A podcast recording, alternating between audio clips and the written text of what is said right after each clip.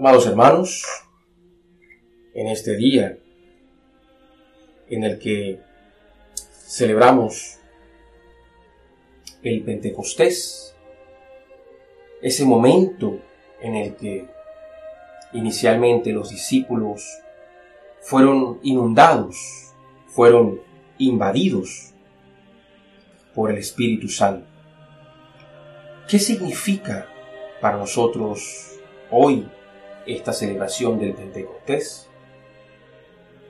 Significa la promesa de Dios de que siempre estará con sus hijos.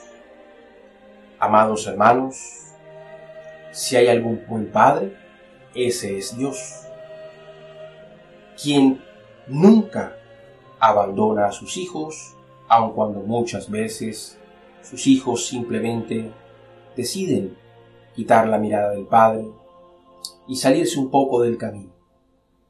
Amados hermanos, nuestro Señor Jesucristo les dice a sus apóstoles que Él tiene que irse porque hay un plan que cumplir, hay unas tareas que hacer. Pero hay una promesa en la que vivimos nosotros hoy, y es que no nos quedamos solos. Podríamos de algún modo pensar que, que los discípulos acostumbrados a estar con el Señor de arriba abajo, todo el tiempo aprendiendo, recibiendo, alimentándose, creciendo espiritualmente, al ver que nuestro Señor expresa que ha de irse, pueden sentirse desconsolados, pueden sentirse que han de quedar solos, desprotegidos de alguna manera. Y resulta ser, amados hermanos, que nosotros, en nuestra humanidad, en la manera como Dios nos ha creado, también tenemos emociones y tenemos sentimientos. Estos sentimientos muchas veces se manifiestan como apego a otras personas. Apego a un padre, apego a una madre, a unos hijos, a los hermanos. Y precisamente cuando nuestro Señor Jesucristo dice a sus apóstoles que ha irse, se activa en ellos esta necesidad de ese consuelo que de algún modo piensan que van a experimentar al no tener al Señor Jesucristo con ellos, en medio de ellos. Por eso precisamente nuestro Señor Jesucristo nos ratifica diciéndonos no van a quedarse solos. Esperen, esperen un momento y vendrá el consolador, precisamente el consolador.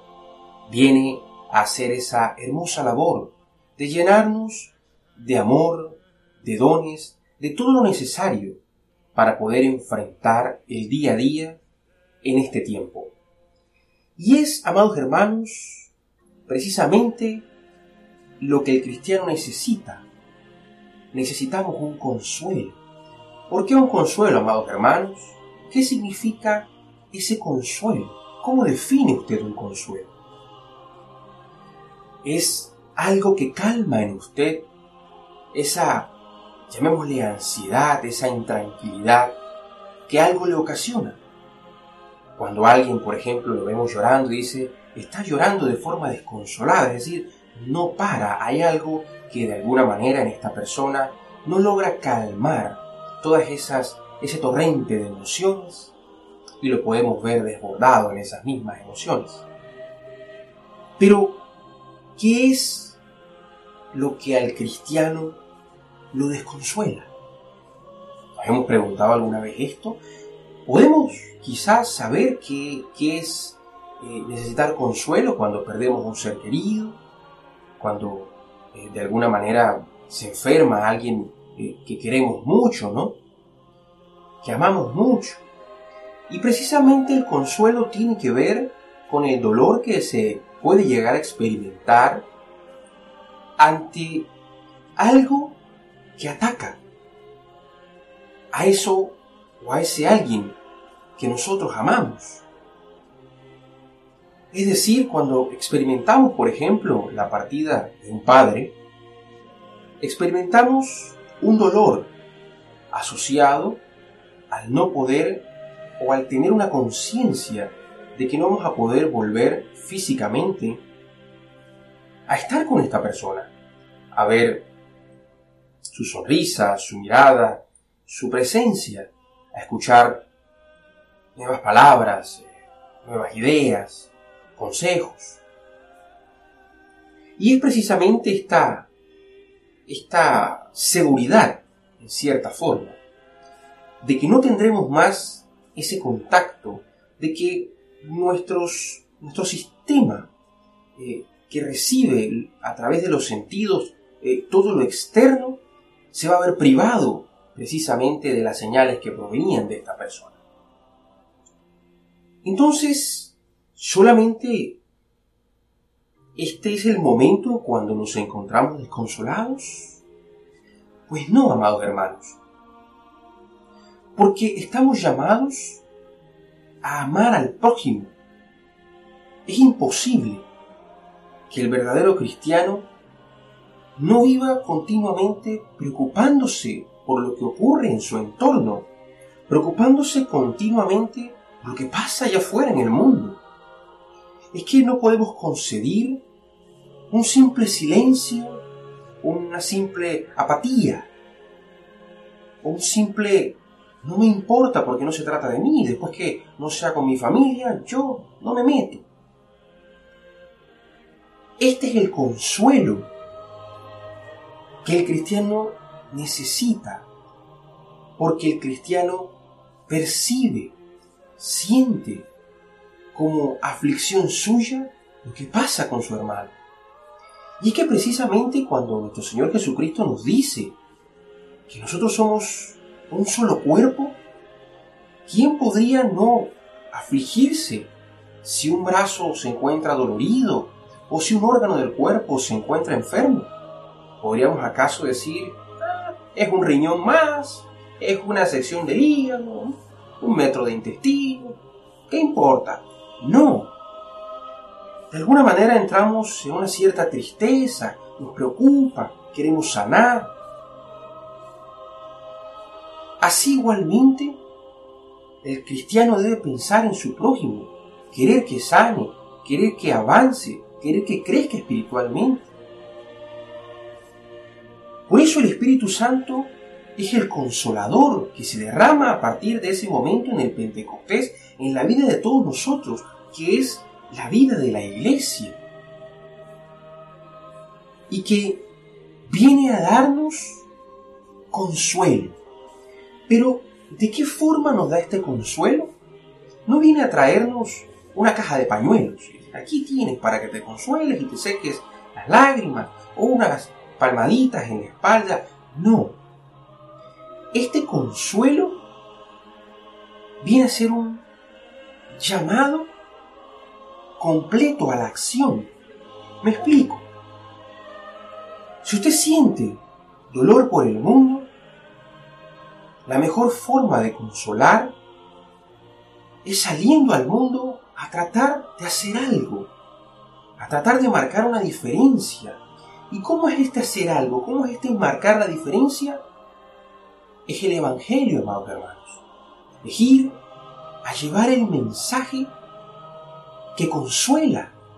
Es ir a darles a esas personas esa esperanza perdida esa esperanza de que, aun cuando su parte racional parecía decirles de que todo acaba ahí, la fe viene a hablar y decir, no, hay algo más, hay algo más allá de lo que, de lo que pueden ver tus ojos, hay algo más allá de lo que puede alimentar tus sentidos. Y ese algo más allá es nuestro Señor Jesucristo, es Dios, son todas las promesas que están contenidas en ese mensaje, que precisamente es la buena nueva, una buena noticia. ¿Qué mejor consuelo para el cristiano que una buena noticia? Porque muy posiblemente esa ausencia de consuelo o ese dolor es causado por una mala noticia. Por tanto, amados hermanos, es fundamental que nosotros entendamos cómo manejar este consuelo que el Espíritu Santo viene a darnos. Y por eso precisamente, en ese momento, en el Pentecostés, el Espíritu Santo desciende sobre los presentes como un viento recio, como un viento fuerte. ¿Y qué es un viento sino un movimiento? Porque usted percibe el viento cuando las partículas de, lo que compone el aire colisionan contra su piel, activando esos sensores que tenemos y sintiendo esa presión, esa fuerza. Vemos los árboles moverse, vemos eh, el, polvo levantarse, es decir, ese viento ocasiona movimiento, es decir, es un llamado a hacer, a movernos. Imagínese usted en medio de un huracán, su ropa, su pelo, su cuerpo se bambolea de un lado al otro, es decir, viene a imprimir en usted movimiento, fuerza, para que usted salga a hacer lo que tiene que hacer, predicar el Evangelio. Eso es lo que llama a nosotros, los verdaderos cristianos.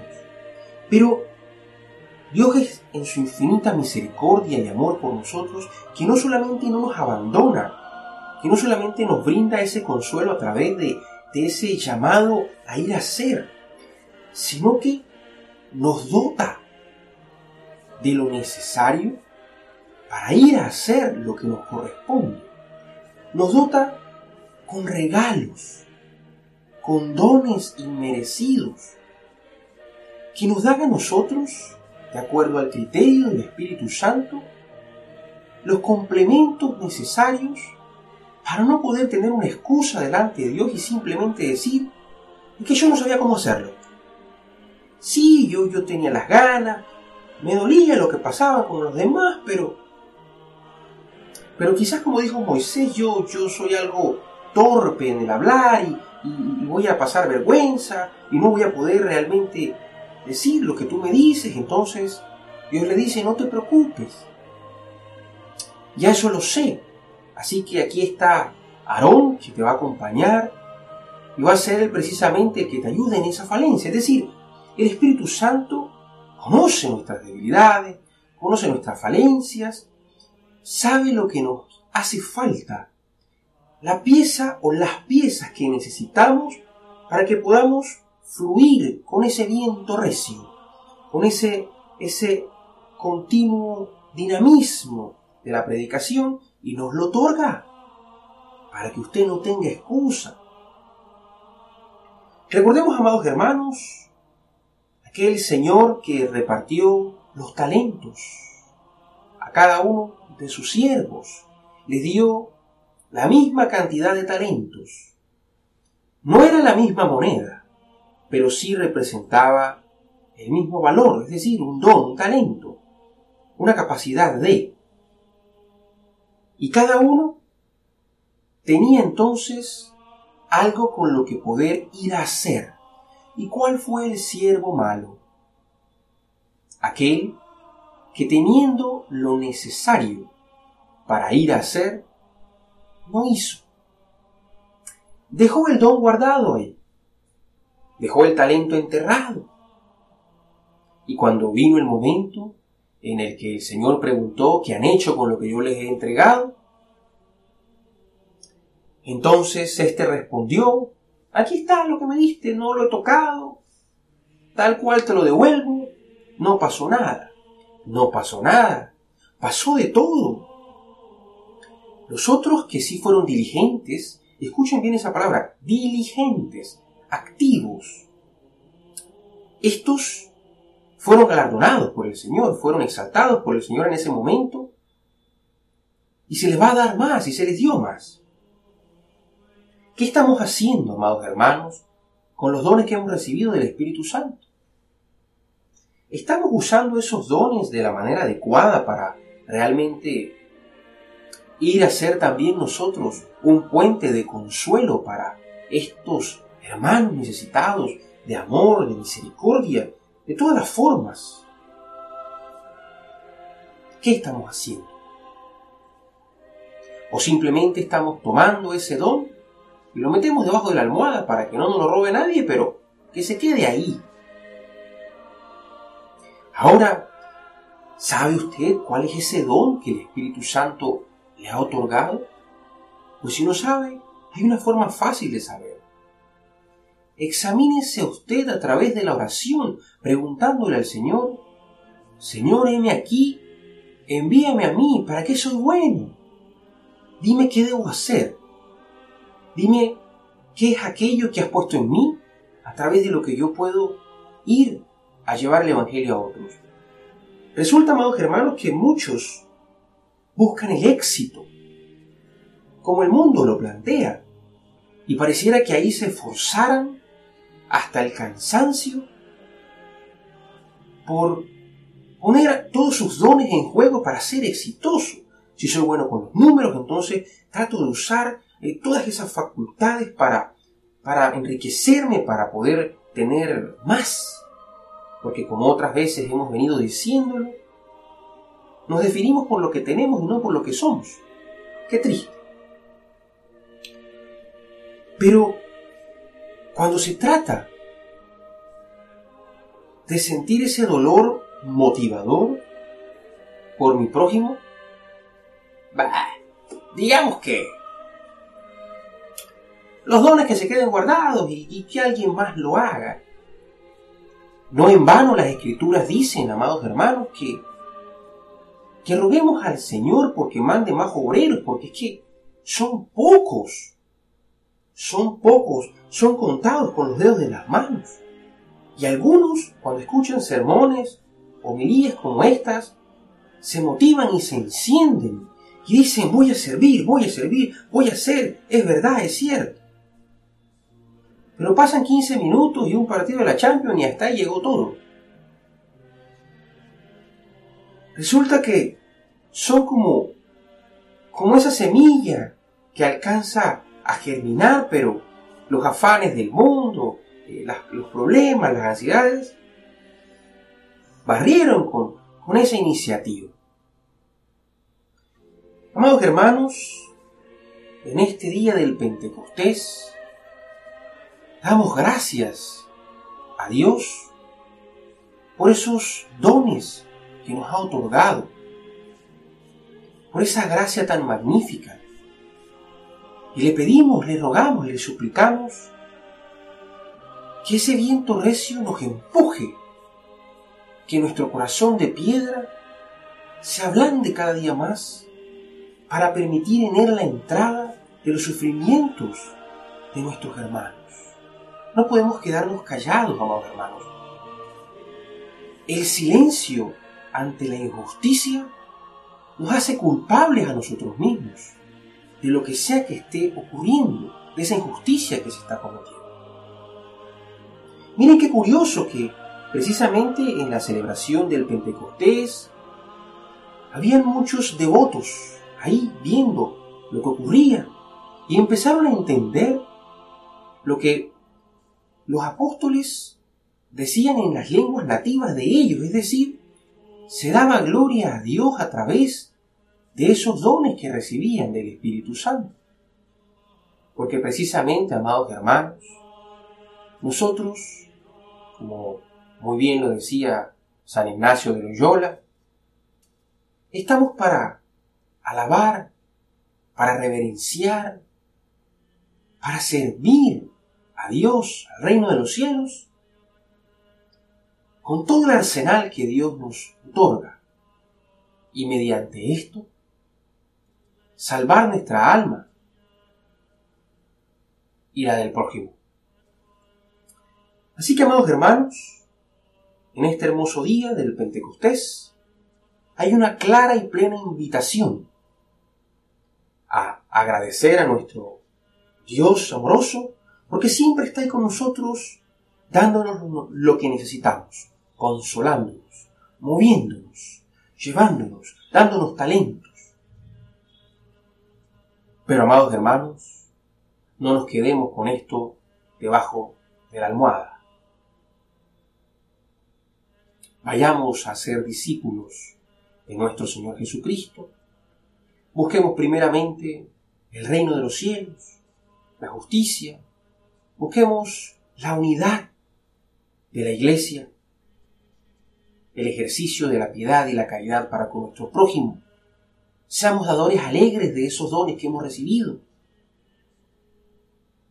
Y todo, Señor, todo, todo, Señor, tú nos los has de proporcionar, para que de este modo nosotros podamos cumplir con la tarea que nos has asignado. Bendigamos al Señor.